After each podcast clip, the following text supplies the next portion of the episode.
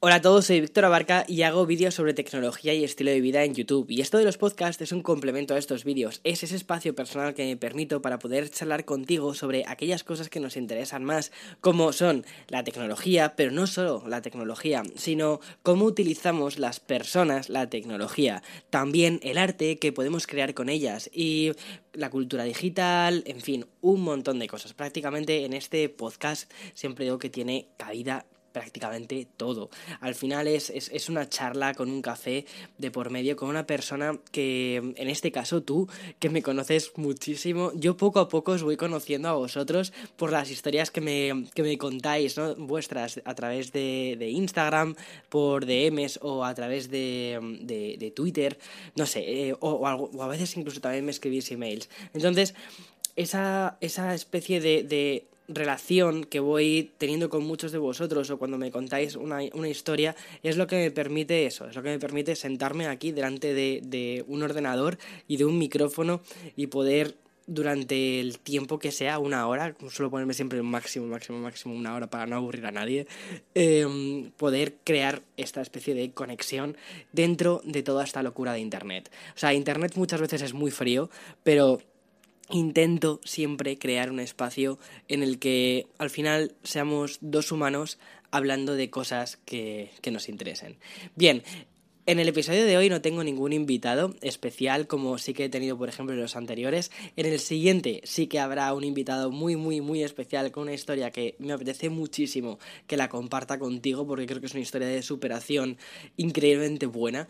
Pero eh, no ha sido posible traerle esta semana. Así que bueno, esta semana lo, lo siento, vamos a ser solos tú y yo eh, tomándonos este café.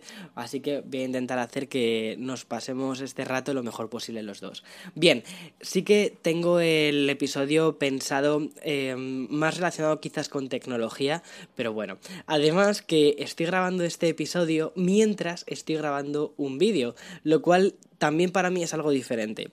Es un. Es, el vídeo trata sobre 24 horas utilizando tecnología del 2010. O sea, ahora mismo, de hecho, con lo que estoy grabando es con el MacBook de color blanquito, este que una vez me visteis en, en el canal de, de YouTube, que cambié algunos componentes internos para hacer que fuese un poquito más rápido y todo eso. Bueno, pues he sacado esos componentes, lo he devuelto a su estado original para hacer el vídeo y eh, también estoy grabando con, bueno, con el equipo de audio que sí que suelo grabar habitualmente, que es con el Yeti, que mm, este micrófono curiosamente es también del 2010. Así que, perfecto. Em, me parece curiosísimo porque yo me lo compré en 2015, lo, lo, lo, utilizo prácticamente para, bueno, lo he utilizado siempre para todos mis podcasts. Lo compré en su momento cuando empecé a hacer streamings de videojuegos yo creo que todos, o sea, todos tenemos un pasado. Mi pasado es, mi pasado es hacer streamings de, de, videojuegos. Y así es como empecé en YouTube. O sea, creo que eso es un poco. Siempre, siempre cuento la historia esta de que en cierta manera es, es, es, verdad, o sea, mi, mi, canal realmente como canal empieza en 2017. Lo que pasa es que anteriormente ya había hecho algunos streamings de videojuegos, había hecho algunas cosas relacionadas con videojuegos, pero mi canal como tal, como lo que entiendes ahora como mi canal, es 2017. Eh, los pilares del canal están puestos en 2017, lo otro era simplemente pues eso, o sea, como quien dice, por las risas. Y me compré un micrófono profesional, que es este, el Blue Yeti, y me parece muy interesante que este micrófono se creó en 2010 y sigue siendo el mismo en 2020. O sea, tú vas a una tienda, compras el mismo micrófono y es el mismo, el, del 2010. No sé si habrán cambiado quizás algún componente interno, pero bueno, en fin. Eh, así que eh, estoy durante 24 horas utilizando tecnología del 2010. Eh, si, bueno, ya verás el vídeo, no sé si saldrá antes el podcast, yo creo que saldrá un poquitín antes el podcast y después sacar el vídeo porque estoy intentando que sea además visualmente bonito y probablemente tenga que grabar alguna escena más eh, de esas 24 horas. Es decir, probablemente no me dé tiempo a grabarlo en un día, sino que tenga que utilizar un día adicional para poder grabar alguna escena y que quede bonito, que quede más tipo, pues mm, peli, ¿sabes? Es decir, que, que, haya planos. En fin, y mm, además también recientemente publiqué otro vídeo que se llama, eh, ¿cómo, ¿cómo, lo llamé? Los 10 los diez, los diez gadgets más interesantes de la década anterior. Década anterior refiriéndome, ¿vale? A los últimos 10 años, es decir, desde el 2010, 1 de enero del 2010 hasta el 31 de diciembre del 2019 ese periodo de 10 años, ¿vale? Eh, que, además sé que muchísima gente me escribió, no, la década termina en... Bueno, es curioso, porque aquí muchísima gente, es decir, lo que sí que me he dado cuenta es que en Estados Unidos muchísimos challenges se, se han basado en esto de la década. Creo que esto de nuestra conciencia de no, década termina en el 2021 y efectivamente la RAE dijo, no, no, la década como tal termina en el 2021. Sí, la década como tal, la década de los 2010, pero los 10 años anteriores, o sea, eso también es una década, de hecho es la segunda acepción del, diccionario. Bueno, lo comento más que nada porque me llamó mucho la atención la cantidad de comentarios que tuve en ese vídeo diciendo, no, Víctor, la década termina en... Sí, sí, sí, o sea, la década de los 2010, sí, pero la década de los 10 años, 10 años, o sea, puedes poner en 2005 y la década anterior sería 1995 hasta 2005, o sea, ya está, eso también es una década. En fin, Después de esta pequeña clase de matemáticas, de contar hacia atrás, o sea, yo era malísimo con las matemáticas, me parece increíble. De hecho, he tenido que hacerlo con, bueno, he tenido que pensarlo un poquito. Eh, lo que te decía, eh, bueno, hice un vídeo sobre los 10 gadgets más interesantes del 2000, de, la década anterior, ¿vale? De, desde, el desde el 2010 hasta el 31 de diciembre del 2019. Y bien, quería comentarte algunos eh, un poquito más en profundidad sobre esos gadgets y algunos que he dejado fuera y los motivos por, por los cuales los he dejado fuera de ese vídeo, pero creo que siendo justos tenía que haberlos incluido, ¿vale? Uno de ellos es de hecho lo estoy utilizando para hacer este vídeo, es el iPhone 4. El iPhone 4 no lo incluí porque realmente el primer iPhone como tal sale en... o sea, el, iPhone 2G, ¿no? Sale en 2007, después tuvimos la versión 3G y 3GS, antes de la versión 4. Pero el iPhone 4 y después el 4S cambió muchas cosas, sobre todo yo lo veo desde una perspectiva de España. En España creo que fue el iPhone 4 o el 4S uno de los primeros que pudimos comprar de forma eh, liberada, es decir, que no tuviese un contrato con ninguna empresa. Habitualmente, o sea, creo recordar que el primer iPhone salió cuidado, que aquí estoy utilizando memoria, o sea, eh, en fin, eh, creo que salió con un contrato de permanencia de Movistar. Y si, te lo comprabas en España, iba vinculado siempre a Movistar. En mi caso, por ejemplo, no, yo no tenía Movistar, tenía otra empresa. Y, mm, no, no, no pude hacerme con ello. Y fue con el 4S, que ese fue mi primer iPhone, eh, con el que pude hacerme con este dispositivo. Y además recuerdo que el iPhone 4S, en particular el S, lo tuvimos un montón de personas. No sé si fue justo por eso, porque se, se liberó, lo podías comprar en las tiendas eh, sin tener ningún contrato vinculado, lo podías también, otras eh, teleoperadoras te lo podían ofrecer. Entonces fue un dispositivo que se vendió una barbaridad. Y además sirvió ya no solo, o sea, de hecho creo, de hecho el iPhone 4 fue uno de los dispositivos que sirvió para poner los pilares de lo que es Apple ahora mismo en innovación. Es decir, eh, la gente flipó cuando se presentó el iPhone 3. Eh, GS, ¿vale? El 3G y el 3GS, flipó. O sea, el tema de poder hacer scroll, esa, ese, recuerdo cuando Steve Jobs eh, hizo en la presentación scroll y la gente literalmente flipaba como si estuviese viendo algo completamente nuevo, porque efectivamente estaban viendo algo nuevo y ahora mismo lo tenemos súper integrado en nuestro ADN, ¿no? La forma en la que nos relacionamos con el teléfono es, es, es, es muy natural. Bien, pues eh, es verdad que estos dispositivos, el iPhone 3G, 3GS, pusieron los pilares para este iPhone 4. Pero fue el iPhone 4 en el que Apple pegó también ese, ese pelotazo y fue uno de los dispositivos que, que arrasó. O sea, increíble. De hecho, ves las cifras de ventas del iPhone 4 y 4S y es que eran una completa locura. Además, en el 4S sí que hay un salto bastante grande entre el 4 y el 4S. Y uno de los saltos grandes en cuanto a procesador es que en el 4S pusieron a Siri. Era una Siri súper primitiva, pero sirvió para que Siri entrase en, el, en la cultura popular. Mira, me acuerdo de mm, algunos capítulos de, de, series en los que salía Siri, ¿sabes? Que, que mm, hacían bromas relacionadas con Siri. Eh, Ellen DeGeneres, que es una de las mm, comediantes más importantes de este país, hizo también bromas con Siri, incluso la incluyó en algunas secciones de sus programas. O sea, Siri entró en el dominio popular y eh, todavía Google no estaba ahí, todavía Alexa no estaba ahí, que después salieron. Y de hecho estas dos, tanto Google Assistant como Alexa, han sabido evolucionar mucho más rápido que Siri, también porque Siri tiene muchas restricciones, o sea, es como que Siri en cierta medida también se pone muchas trabas para crecer por, por temas diferentes, ¿vale? Por temas de privacidad, por temas de cómo hacer un tratamiento de datos, cómo intenta que todos sus datos, o sea, todas las operaciones se hagan dentro del teléfono em, en lugar de enviarlas a la nube, en lugar de hacerlo a través de Internet. Pero bueno, independientemente de una forma u otra, es verdad, o sea, actualmente Google Assistant em, te permite hacer cosas mucho más avanzadas que por ejemplo eh, Siri. Mira, yo el otro día, o sea, esto como siempre me desvió una barbaridad. Em, no sé si te acuerdas o sea, si, si, eres fan de la tecnología es muy probable que sí que te acuerdes de esto. Si escuchas el podcast, o sea, si escuchas el podcast porque no te interesa tanto la tecnología, pero te apetece pasar un rato eh, tranquilamente, pues aquí te lo cuento. Em, hace un par de años Google presentó eh, una cosa del asistente que el asistente llamaba por ti a una peluquería, a un restaurante y concertaba por ti una cita. ¿Sabes? Hacía una reserva por ti. En lugar de tú llamar, llamaba el asistente por ti.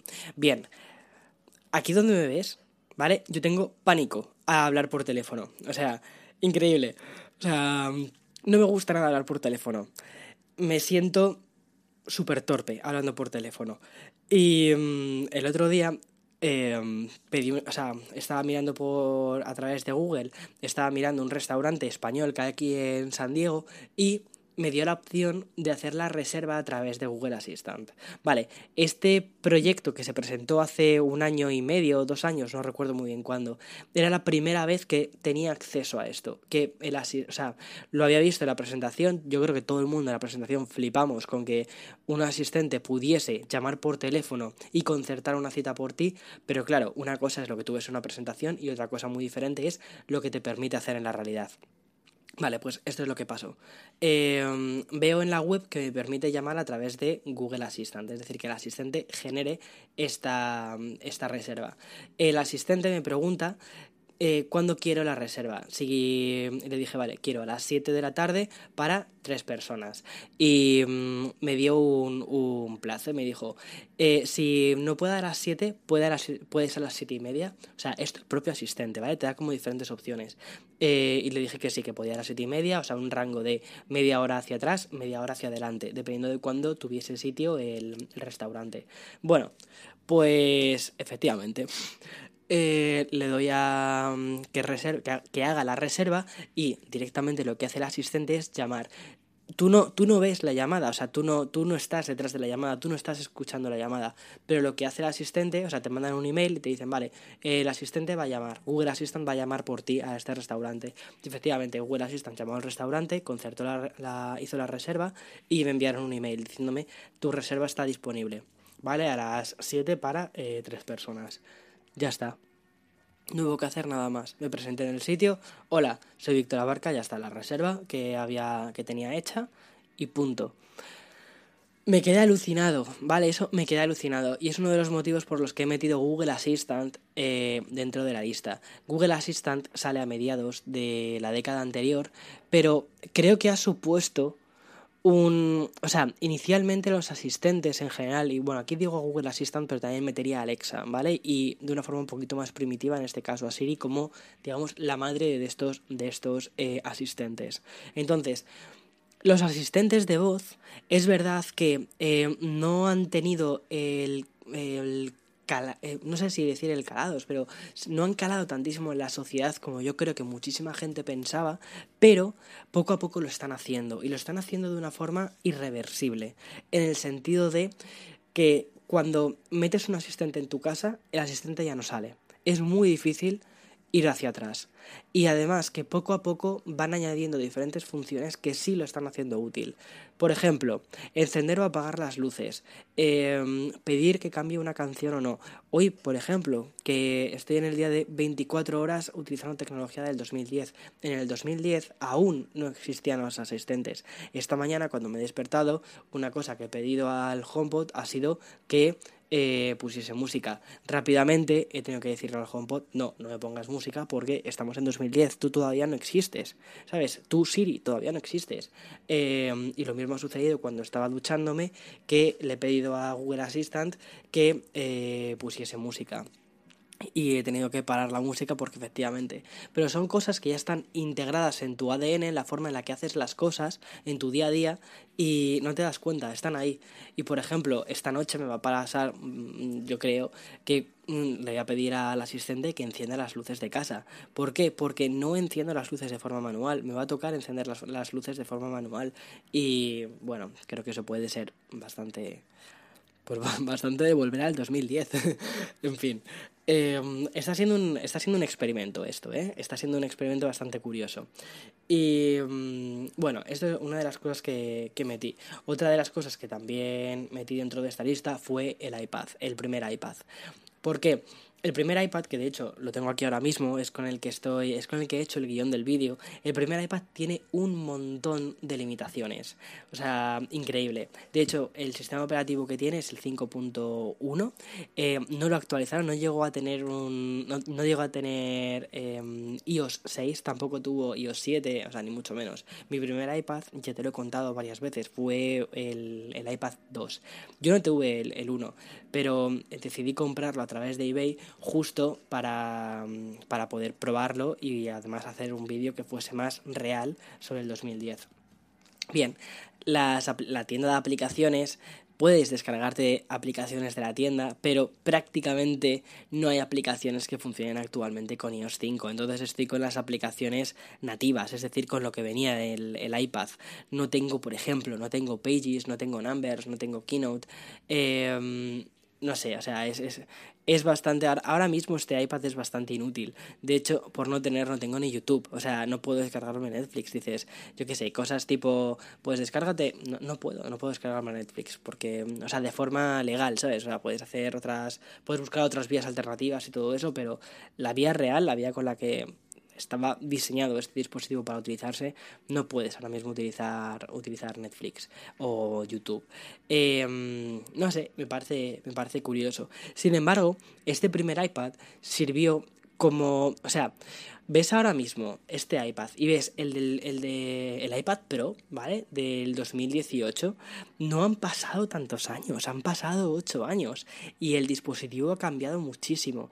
Eh, este primer iPad tienes más la sensación de que estás ante un iPhone grande, de hecho, en Wikipedia hablan de él como un iPhone grande es muy curioso, o sea, es, es, muy curioso el tratamiento que se hace de la tecnología antigua y la forma en la que los periodistas, los, los, los mm, la, gente que escribe sobre tecnología, eh, intenta buscar cosas análogas a lo que existe en ese momento para que el resto podamos entenderlo, ¿no? Es decir, esto es como esto otro. Vale, pues eh, con el iPad se hizo esa analogía, ¿no? De un iPod, eh, perdón, de un iPad, de, ay, perdón, de un iPhone grande. Eh, curioso, ¿verdad? Es, un iPhone grande. Y en cierta medida así era. Tenías, aplica tenías menos aplicaciones que, por ejemplo, que en iPhone. Tenías menos. Eh, tenías una pantalla algo peor que, por ejemplo, con el iPhone 4, que ahí ya tenías pantalla retina. O sea, increíble. Y. Sin embargo, podías empezar a ver más allá de esto. Podrías decir, vale, es un, es un dispositivo que inicialmente sirve para consumir contenido y para revisar el correo. No te vas a poner a escribir un correo largo porque la pantalla táctil tampoco no es nada cómoda para escribir un correo largo. De hecho, he estado antes escribiendo el guion de este podcast con la pantalla del, del iPad y he desistido. O sea, es, es, es difícil, es complejo y además pesa muchísimo. Pero bueno, y piensas ahora mismo dónde está el iPad Air 3, em, ¿no? El iPad Air 3 o el iPad Pro y dices, es que qué pasada. Lo que hacíamos antes con un iPad, que era un dispositivo principalmente orientado a consumir contenido, actualmente, que es un dispositivo que te permite crear contenido. De hecho, te diría que no solo está pensado para consumir contenido, sino que está cada vez más orientado a crear contenido. No sé, es curioso cómo se ha pasado de uno a otro y en muchos casos que sustituya 100% a un ordenador. En muchos casos me refiero a, personas en concreto. Mis padres, por ejemplo. Mi madre, que también está escuchando el podcast, hola mamá, eh, llevamos 20 minutos de podcast. No sé si ya te habrás dormido, porque sé que mi madre utiliza el podcast para dormirse. Eh, si no te has dormido, esta parte va para ti. Bueno, mi madre, por ejemplo, el, dispositivo que ella utiliza en su día a día para, para estar en casa, para gestionar todas sus cosas, sus recibos, facturas, cosas así, sus fotos, es el iPad. Y pasa las fotografías de su iPhone al iPad. Eh, no sé, o sea, lo tienen todo como muy integrado. También tienen un, un Mac, tienen mi antiguo iMac del 2009, sin embargo no lo usan. O sea, siempre utiliza el, el iPad.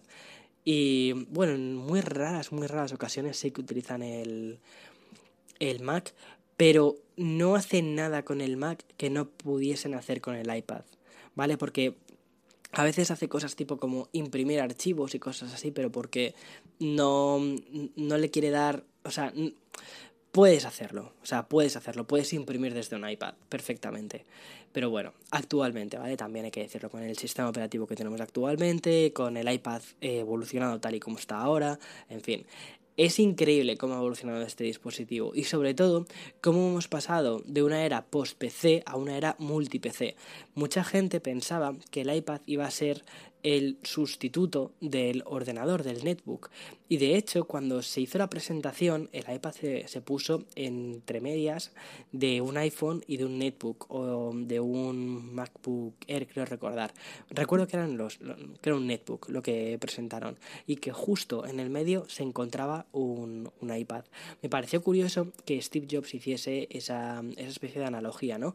De esos dos mundos, el iPhone y el netbook, convergen en esto Aún le quedaba un largo, camino por recorrer para convertirse en eso, pero es que actualmente ya está ahí. De hecho, pienso una cosa, el iPad más económico que puedes comprar ahora mismo es el iPad de séptima generación que tiene teclado y tiene, em, también Apple Pencil. Ese iPad ahora mismo es, mm, creo que si compras todo, es más barato que lo que costó el primer iPad en su día. Y es mucho más potente, o sea, te permite hacer muchas más cosas. No sé, me parece una pasada. Y no ha pasado tanto tiempo. Es que eso es, eso es, eso es importante. Entonces estoy muy. Estoy muy ilusionado por esta nueva década porque creo que en la parte de iPads vamos a ver una evolución muchísimo más grande. Creo que vamos a ver iPads que ya sustituyen a MacBook Pros o, bueno, u ordenadores más potentes incluso todavía, o sea, con gráficas, con, o sea, vamos a ver verdaderas locuras. Creo que vamos a empezar a ver en espacios de trabajo únicamente personas gestionando sus cosas con iPads. Y cuando hablo de iPad, no solo digo iPad, ¿vale? Me refiero a tabletas. Esta década anterior sí, ha sido la década del iPad.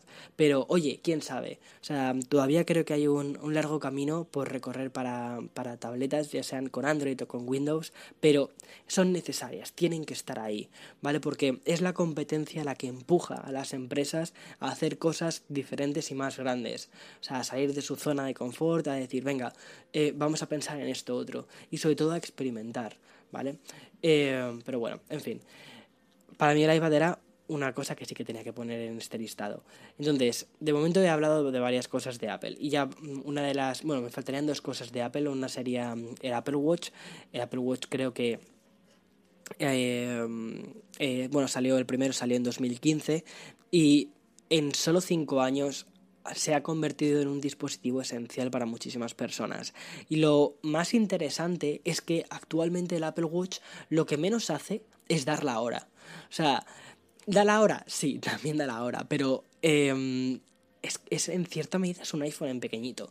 Y poco a poco se está independizando cada vez más del iPhone. Este año, por ejemplo, em, con iOS, perdón, con Watch OS 6 hemos tenido la, tienda de aplicaciones, que no sé si mucha gente utiliza la tienda de aplicaciones del, Apple Watch. Yo personalmente no, o sea, reconozco que no utilizo la tienda de aplicaciones del Apple Watch, utilizo la... Mm, miro las aplicaciones desde el iPhone porque la pantalla es un poquito más grande y una vez ahí las descargo al Apple Watch. También es verdad una cosa, que no soy mucho de descubrir aplicaciones para el Apple Watch. ¿Por qué? Porque para mí la forma en la que veo el Apple Watch es más un reloj que hace, o sea, es un reloj vitaminado. Todavía es como que no he dado el paso de decir, espera, que además de ser un reloj vitaminado, hace todas estas otras cosas, ¿vale? Em, pero bueno, y en cuanto a vitaminado, sí que por ejemplo lo utilizo para, eh, bueno, para temas de deporte, para temas... Mira, eh, sí que lo utilizo para meditación, eh, la, hay una aplicación que utilizo muchísimo. De esto creo que voy a hacer un vídeo. Si, si te interesa, déjamelo en comentarios en, en, alguna parte, en Twitter o en Instagram. Eh, pero bueno, creo que sí que voy a hacer un vídeo sobre esto. Que son sobre aplicaciones de bienestar. Relacionadas sobre todo con, el, con este año. Ya que empezamos una nueva década. Ya que empezamos, bueno, vale, empezamos la década del año que viene. Pero bueno, en fin, ya me entiendes. Empezamos una, un, un, nuevo numerito diferente, eh, empezamos un nuevo año, mucha gente intenta eh, utilizar esto como excusa para hacer una especie de reinicio de sí mismo, pues me parece que es una muy buena oportunidad para hablar justo de eso, de aplicaciones relacionadas con salud. Y un tema que quiero tratar también es la salud mental, ¿vale? Porque creo que muchas veces estamos muy centrados en el exterior, en lo físico, en tener una, tabla, una tableta de chocolate perfecta eh, o en tener eh, un pelo perfecto y no prestamos atención a, nuestra cabeza, ¿vale? Qué, qué se nos pasa por aquí. Y fíjate, con el Apple Watch muchas veces controlo ese tema.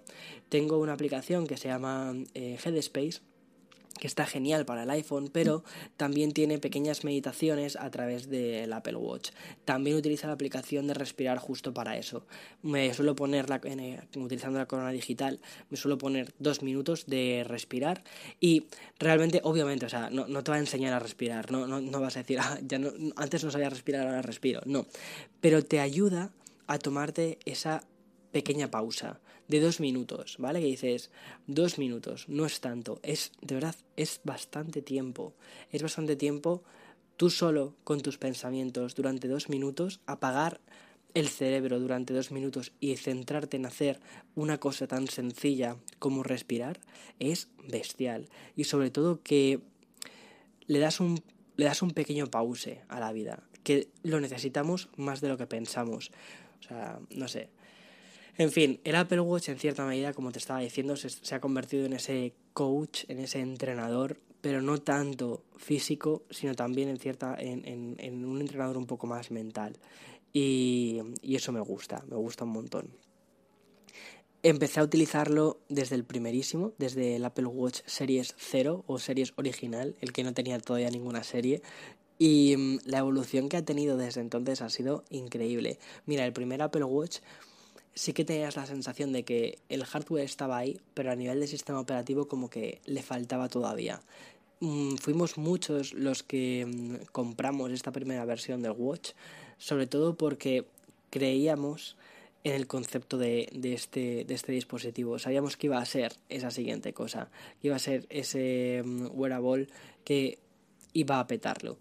Y una cosa que no comenté en el vídeo y que creo que debo de comentar en el podcast es que ninguna empresa de tecnología ha prestado la atención que Apple ha prestado al Apple Watch.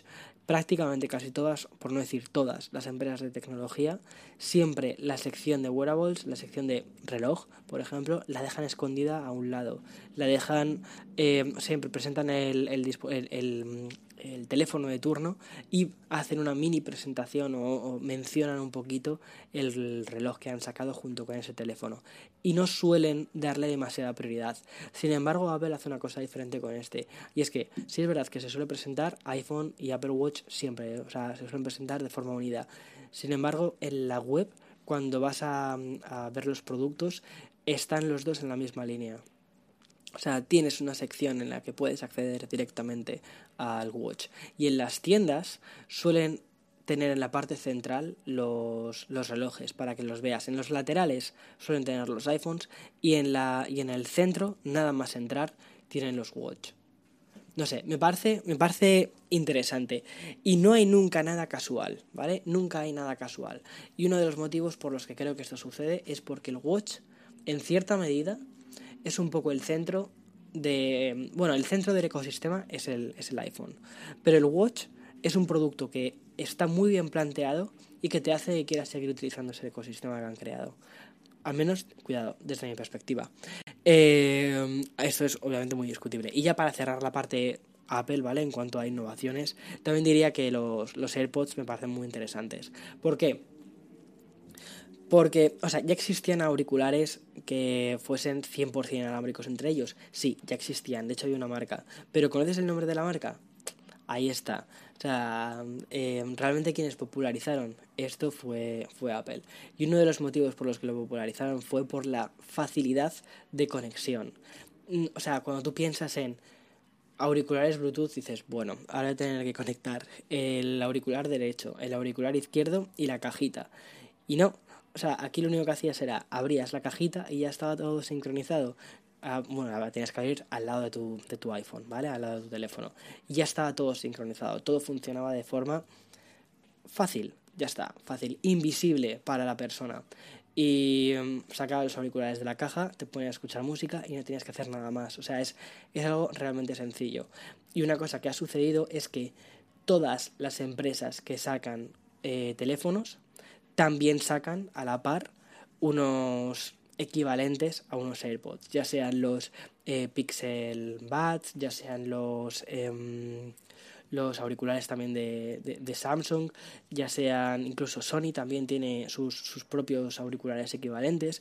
Y bueno, unos tienen mejor calidad, unos tienen peor calidad, unos tienen cancelación de sonido activa, otros no tienen cancelación. Es decir, ya aquí depende un poco del, de lo que estés buscando. Pero Apple le ha dado muchísimo protagonismo a los AirPods y en cierta medida ese auricular blanco con, como he visto muchos memes en internet, con forma de cabezal de cepillo de dientes, em, se ha convertido también en casi un icono de, de cultura pop, de moda.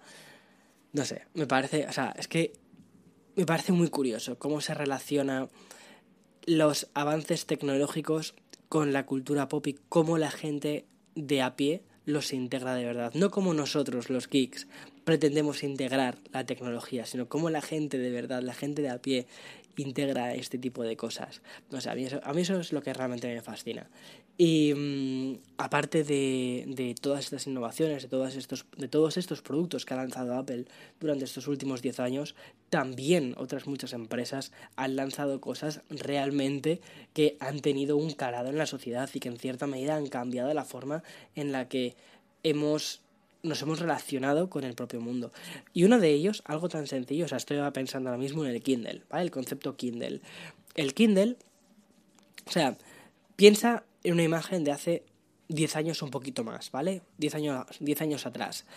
Cuando yo iba a la universidad, recuerdo que recuerdo ver a muchísimas personas leyendo sus libros en el, en el cercanías, ¿vale? O sea, en el, en el, en el tren. Y actualmente cuando vas en el, en el tren, lo que te encuentras es a la gente o bien leyendo con teléfonos móviles que pueden estar leyendo Instagram, o sea, pueden estar viendo cosas en Instagram, pueden estar leyendo las historias de Instagram, pueden estar haciendo lo que quieran. Eh, o leyendo estados de Facebook, por ejemplo, ¿vale? Que eso, bueno, eso no es literatura. Pero también te encuentras muchísima gente leyendo en Kindles. O sea, una barbaridad. Aquí hablo de Kindles como hablo de los... cualquier e-reader, ¿vale? Lo que pasa es que, que el Kindle se ha convertido en el equivalente del Kleenex. O sea, cuando pides a alguien un pañuelo, muchas veces no dices, oiga, me das, me puedes dar un pañuelo, sino tienes un Kleenex. O sea, em, la marca se ha convertido en el producto, que eso es siguiente nivel, ¿vale? O sea, eso es a nivel de marketing, chapó. Y un poco es lo que ha sucedido con Kindle, que se han convertido directamente en esa especie de equivalente del producto. Bien, eh, piensa en esto, o sea, muchísima, o sea, cómo primero ha cambiado esa fotografía de mm, cuando estás utilizando un producto en el, en el tren, ahora, ¿vale? Antes se utilizaban libros, ahora se utilizan Kindles en la mayoría de los casos.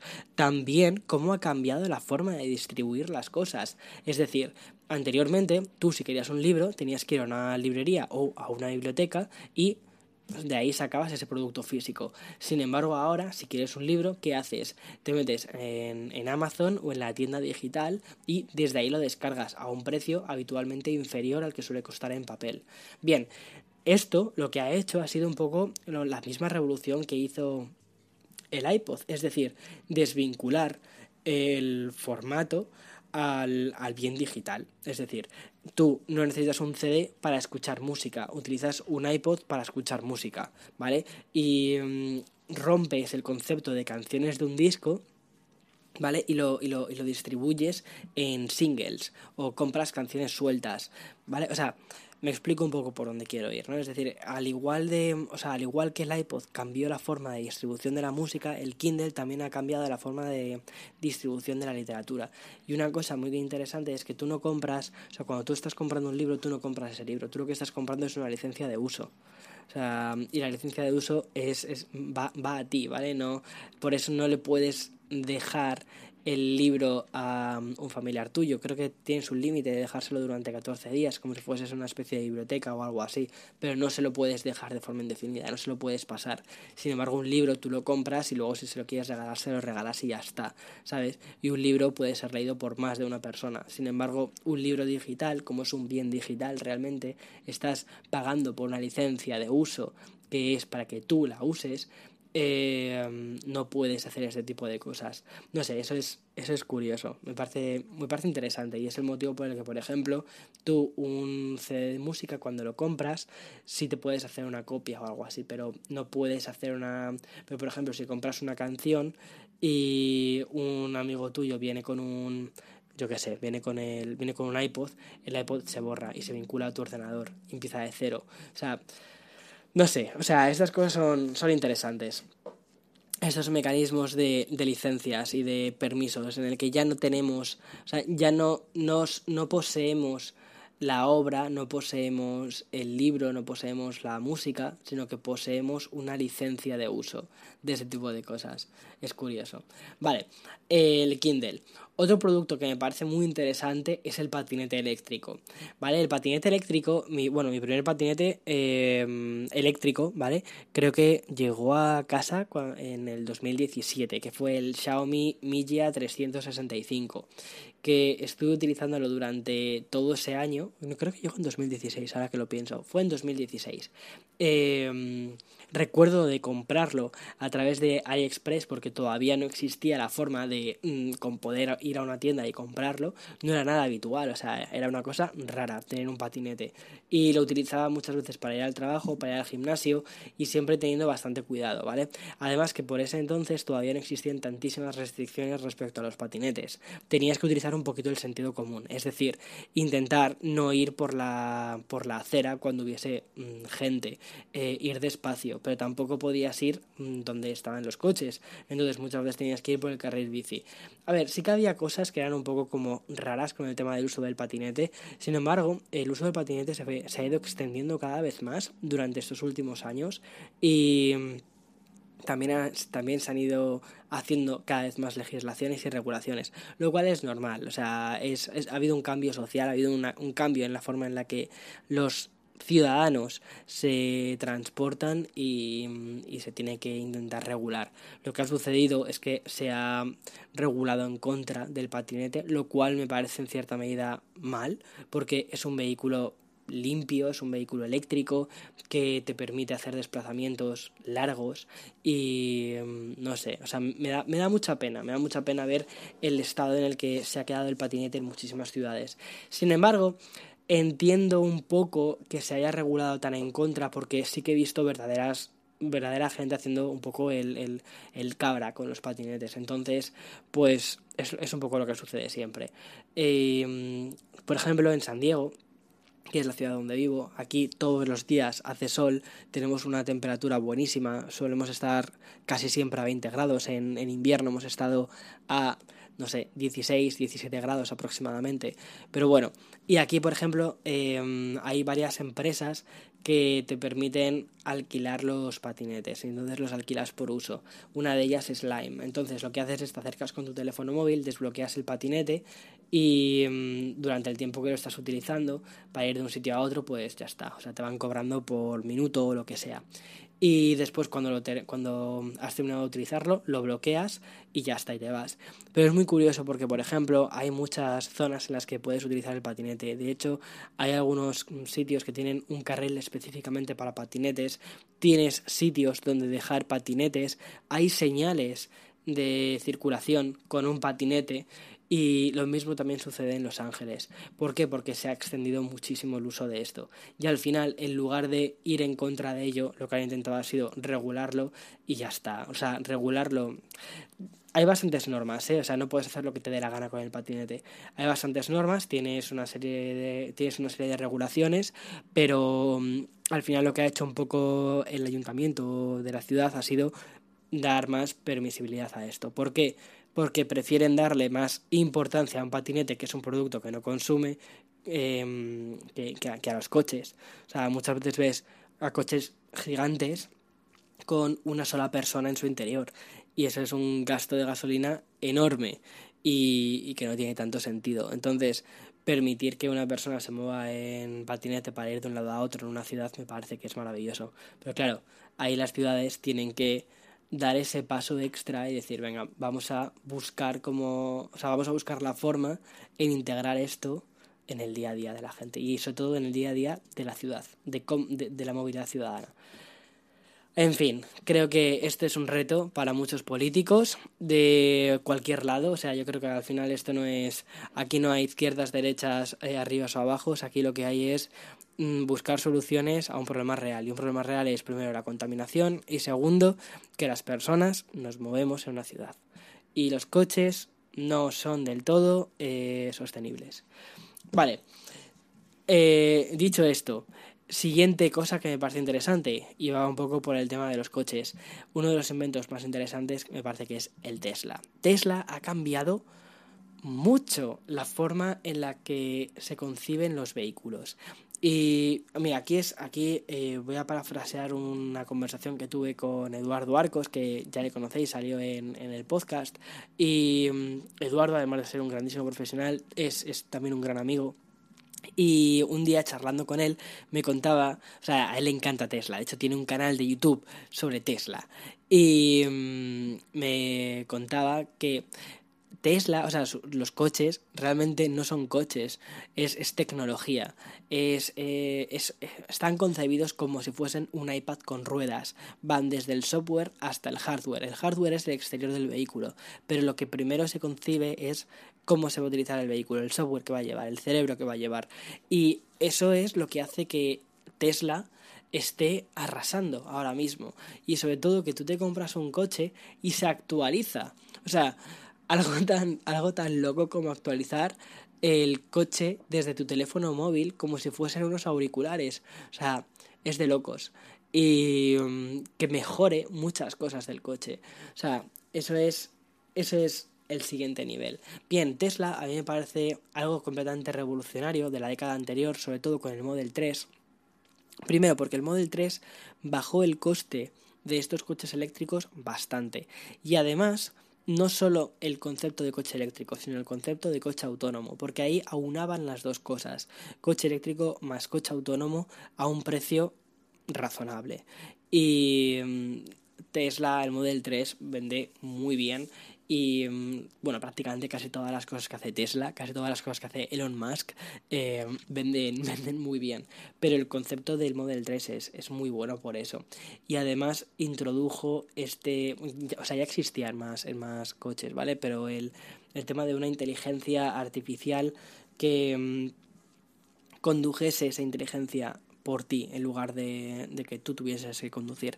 Creo que esto va a ser una de las grandes revoluciones de esta nueva década, la forma en la que nos desplazamos y la forma en la que cedemos el control a las máquinas. Que el coche o sea, que ya no, con, que no, no, mm, conduzcamos, sino que sea el coche que conduzca por nosotros. Y una de las cosas que creo que va a cambiar también va a ser la forma de cómo se concibe el espacio de dentro de un coche. Si ya no conduces, si ya no hay un conductor, un, si ya lo que conduce es una inteligencia artificial, no tiene sentido que la forma del coche sea eh, dos personas mirando hacia adelante, tres personas mirando hacia adelante, ¿sabes? En, en, dos hileras. Probablemente quizás sea como los carruajes, ¿sabes? En los carruajes de hace muchos años que tenías, o sea, que eran em, sillones enfrentados y más con una estructura de, de salón de casa, ¿vale? ¿Por qué? Porque realmente el carruaje la persona que conducía estaba fuera del carruaje, es decir, la persona, el, cochero, ¿no?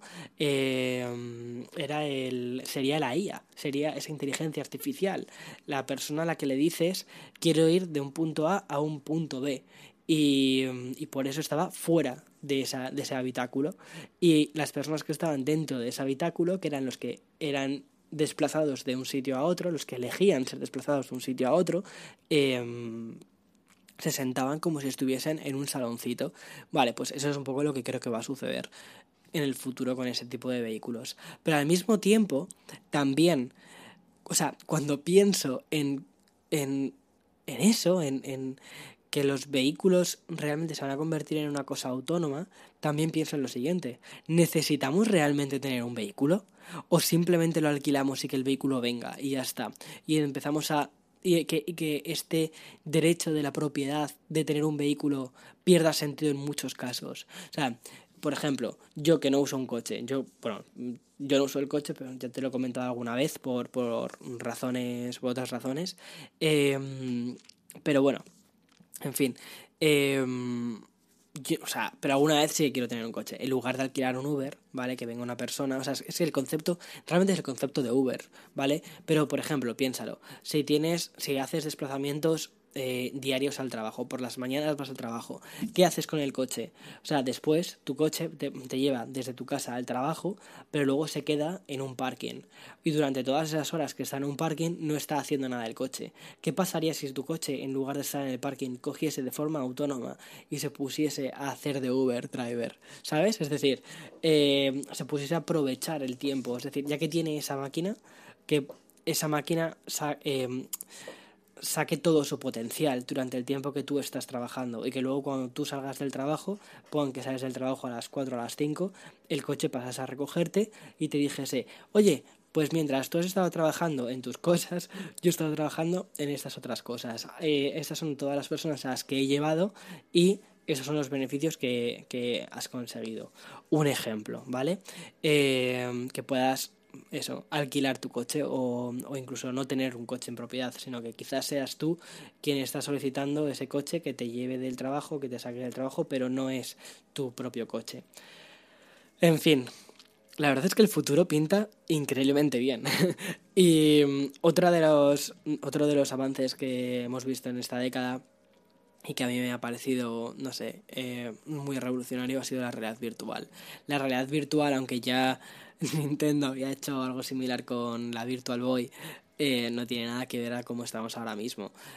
En 2012 creo que fue, se hizo un proyecto de Kickstarter para financiar las Oculus de Rift y a través de ese primer Developers Kit en el que la gente se volvió completísimamente loca por lo que estaba viviendo, es decir, videojuegos con calidad de PC en unos cascos, aquello era increíble. Después pasaron al Developers Kit 2, y ahí fue cuando lo compró Facebook en 2014. Y después, o sea, lo curioso es que Facebook um, o sea, metió una inyección de dinero muy grande para que este producto saliese adelante. Y actualmente, o sea, en 2019 salieron las Oculus Quest, que a mí me parece que es, son revolucionarias. Por el camino nos hemos encontrado otros productos, nos hemos encontrado, bueno, las, las Rift, nos hemos encontrado las Vive de HTC y también nos hemos encontrado eh, las PlayStation VR. Pero, o sea, el, cuando, o sea, me refiero más al, al, concepto de realidad virtual, ¿vale? El concepto de realidad virtual como eh, ponerte un casco y disfrutar de una experiencia audiovisual, como puede ser eso, un videojuego. Esto es, eso es algo de esta década que acabamos de dejar. Y creo que esta nueva década vamos a vivir algo mucho más extremo. Vamos a vivir una realidad virtual mucho más real, más que virtual. Y creo además que también vamos a ver algo muy interesante que es la realidad aumentada. Actualmente tenemos un mundo increíblemente bonito ahí fuera. Y en lugar de crear una realidad alternativa, que es la realidad virtual, creo que tenemos que empezar a dar valor a lo que tenemos en este mundo. O sea, que tengamos, por ejemplo, unas gafas que podamos apuntar a, un árbol y que podamos saber la especie de árbol, eh, podamos, yo qué sé, tener información del mundo real que nos rodea. O sea, tenemos, tenemos un mundo precioso que explorar y un montón de datos que se pueden cruzar entre medias. Y mm, eso me parece que puede ser muy interesante. Siempre y cuando toda esa tecnología. O sea, la tecnología en sí, como siempre digo, la tecnología no es mala ni buena. O sea, la tecnología es, es tecnología, es un invento del ser humano. Punto. Eh, lo que importa realmente es el uso que se hace de esa tecnología, que esa tecnología caiga en buenas manos, que se haga un buen uso de esa tecnología y que termine avanzando para que el ser, para, para que el ser humano, y ya no solo el ser humano, sino el mundo en el que vivimos, eh, sea mejor. Pero bueno, eso, eso está por ver. Yo, yo, o sea, ya sabes, y lo he dicho muchas veces en, este, en este podcast, que yo tengo mucha fe en el ser humano. Creo que el ser humano es capaz de hacer cosas increíblemente bonitas y gracias a eso, o sea, la prueba de ello es que para la cantidad de personas que somos, vivimos en bastante armonía. O sea, no sé, o sea, creo que vivimos bastante bien para la cantidad de personas que somos y que tú piensas en una cena de Navidad, ¿vale? En una cena de Navidad cuando estás con tu familia, que quizás os juntáis 10, 15, en mi familia muchos menos, pero muchos menos. Y al final todos salimos tarifando entre medias y dices, Dios mío, o sea, lo que no, lo que no entiendo es cómo el mundo eh, es tan, tan, tan, tan, tan racional, o sea, y no, y no sale tarifando constantemente entre ellos para la cantidad de personas que salimos. ¿Por qué? Porque creo que al final realmente el ser humano como, como conjunto de personas siempre intentamos buscar el bien común, ¿vale? Y el tirar hacia adelante. Creo que eso es realmente lo, interesante de nuestra, de nuestra especie. Y espero que en esta nueva década utilicemos la tecnología al servicio de la humanidad. Creo que eso es lo más importante, al servicio de la humanidad, al servicio de, de las cosas que nos hacen a los humanos humanos. Pero bueno, en fin, me pareció una bonita forma de concluir esa, esa sección. Y ahora, eh, quiero introducir una nueva sección en este podcast y es libros. ¡Tadán! vale. Eh, tranquilo, tranquila, no voy a hacer booktuber ni nada por el estilo, pero es que el otro día hice unas historias en Instagram contando algunos libros que me han marcado, también pedí recomendaciones de libros para que me contaste, para que me contaseis vosotros qué libros me recomendabais y no sé, o sea, gustó mucho en Instagram esa, esa idea y he decidido traerlo al podcast. Me parece interesante que al menos, yo que sé, una vez al mes nos pongamos a debatir sobre algún libro que nos estemos leyendo o algún libro que haya parecido interesante. Bien, te cuento, yo ahora mismo me estoy leyendo 1984 de Haruki Murakami. No es el de Orwell, ¿vale? Eh, el de Orwell, que ahí es a lo que voy. Ese libro, el de Orwell, fue un libro que a mí me marcó muchísimo, me lo he leído en me lo he leído tres veces en tres etapas diferentes de mi vida y fue un libro que me pareció increíblemente bueno. Alguna vez también lo he comentado, creo recordar en este podcast. ¿Por qué me parece un libro muy bueno, el de 1984 de George Orwell? Porque habla de un futuro distópico, pero perfectamente real. ¿vale? Eh, distopía es, eh, es algo, o sea, es, es, o sea, una utopía es algo precioso, algo, algo maravilloso, algo, y una distopía es justo al contrario, es, es mm, todo súper chungo, ¿vale? Más o menos, una explicación rápida. Em, y es, en este futuro súper chungo, en el que pasan cosas malas, em, pues hay un gran hermano. El concepto del gran hermano es, tienes una pantalla con una cámara que está en tu casa y que sabe lo que haces. Y este gran hermano realmente está controlado por un gobierno y este gobierno es el que controla lo que las personas leen, piensan, bueno, piensan, no se pueden meter en tus pensamientos, pero el gobierno los intenta moldear lo máximo que pueden. ¿Y mm, con qué objetivo? Con el objetivo de siempre, de conseguir poder, de que haya humanos arriba y humanos abajo. Eh, esta, esta escala de poder tan, tan, tan, tan, tan, tan loca. Y mm, cómo los medios están también alineados para que esto suceda de este modo. Cómo existe una policía cómo existe un ministerio de la verdad que reescribe constantemente la historia, cómo cambian los hechos históricos, cosas que sí que han sucedido en la realidad, cómo les dan la vuelta, los tergiversan, para que siempre estén em, un poco como al servicio de lo que el Estado quiere que esté, ¿sabes? Y cómo de repente, yo qué sé, en este, en este régimen totalitario había, pues estaban, yo que sé, tenían unos enemigos, ¿vale? Un puente que tenían de enemigos a, al uno, ¿vale? Y mm, de repente todo el mundo era en contra de uno, en contra de uno, en contra de uno. Y de repente al día siguiente dicen, no, no, nuestro enemigo histórico es el número dos. Y uno nunca fue enemigo histórico. Y de repente todo el mundo al unísono, el enemigo histórico es número dos, dos, dos, dos, todos en contra de dos. Y al final cómo tergiversan todo para que la gente esté completamente anulada. Y hay una parte que me parece fascinante y es en el uso de las palabras. Cómo eh, esos ministerios, el, creo que, no me acuerdo cuál era el ministerio de, no era el ministerio de la verdad. Bueno, había un ministerio que se ocupaba de temas del lenguaje, que es en el que trabajaba el protagonista también, eh, en el que hacían que las palabras fuesen más cortas, con el objetivo de que cuanto más cortas fuesen las palabras, menos tenías que pensar, y cuanto menos tuvieses que pensar, menos posibilidades tenías de llevar la contraria a ese estado eh, totalitario.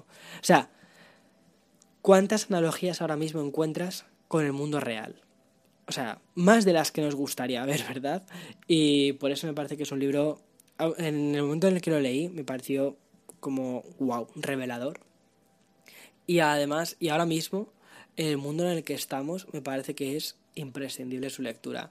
Independientemente de, o sea, aquí ya no hay ni partidos políticos ni, ni nada, no, no, no, o sea, no hablo de eso. O sea, aquí lo que hablo es simplemente de abrir tu mente y ser crítico con lo que te cuentan, con las noticias que leemos, con los eh, poderes ya establecidos, con eso. Es con lo que, es con lo que em, me gustaría que, con lo que yo me quedé con ese libro y con lo que me gustaría que, en caso de que te quedases con ello, pues fuese, fuese eso. Y actualmente me estoy leyendo 1984, eh, que es 1900Q, eh, creo que es, eh, o no, 1Q84, han cambiado el 9 por la Q, que está escrito por un autor japonés, es un libro bastante gordo, creo que tiene mil y pico páginas, y me está gustando un montón. Voy por las 700 más o menos. Estoy ya al final del libro, de lo que ellos llaman el libro 2. me está gustando un montón el libro este porque em, en cierta medida sí que tiene un poco ese toque del libro de Orwell, eh, hace algunas referencias de hecho al libro de Orwell este, y habla también de eso, de, de, de, un... Es una especie, no es un futuro, en este caso es un pasado, habla de 1984, pero habla de dos realidades alternativas. Y hasta ahí puedo decirte, ¿vale? Es decir, si te lo has leído o lo estás leyendo o lo que sea, dímelo por Instagram o por Twitter, ¿vale? Y, y, me comentas qué te está pareciendo. Y este es como nuestro pequeño club de lectura. No sé muy bien cómo va a evolucionar este club de lectura, pero me parece bastante, de, bastante curioso, ¿no? Que busquemos este espacio completamente analógico, como es la lectura, y que lo traslademos al mundo digital, como es esto, el podcast. No sé, eso me parece bastante curioso. Y también que utilicemos otras herramientas como Instagram o Twitter para poder comunicarnos de tú a tú o incluso email, ¿sabes? O sea, tienes mi email, es hola arroba victorabarca.es, me escribes y lo leo. Eh, y ese tipo de cosas, ese tipo de conversaciones las que me gusta tener a través de, de email. Eh, cosas nimias como eh, qué me compro, X o Y, pues, pues, no son tan interesantes, pero que me cuentes qué has leído, qué piensas sobre ciertas cosas, ese tipo de cosas son las relaciones que de verdad me, me, me gustan y me interesan y por las que hago este podcast, por las que me siento contigo eh, delante de un micrófono todas las semanas durante una hora tomando café para eso, para conectarnos, para conectar el, para, para que los humanos nos conectemos con humanos. En fin. Em, bueno, pues hasta aquí el episodio. En fin, esto es una de las propuestas, de las propuestas que me había hecho eh, al empezar el año, leer un libro todos los meses o al menos aumentar mucho mi volumen de lectura. Sé que me he dado cuenta que durante los últimos años he leído menos, Em, quizás centrado más en mi trabajo, he leído muchos libros de autoayuda porque quizás necesitaba leer ese tipo de libros de autoayuda o he leído libros de economía, manuales de em, pues para grabar mejor, em, para hacer las cosas mejor, pero había perdido la afición por leer ficción. Pero la ficción está muy bien, es decir, leer historias inventadas está genial, en lugar solo de verlas, por ejemplo, en tele, porque tienes que hacer un ejercicio muy grande que es el de imaginación, el imaginarte cómo son esos mundos completamente inventados por otras personas y cómo te imaginas los rostros, cómo te imaginas los colores ¿no? de, de esos mundos inventados.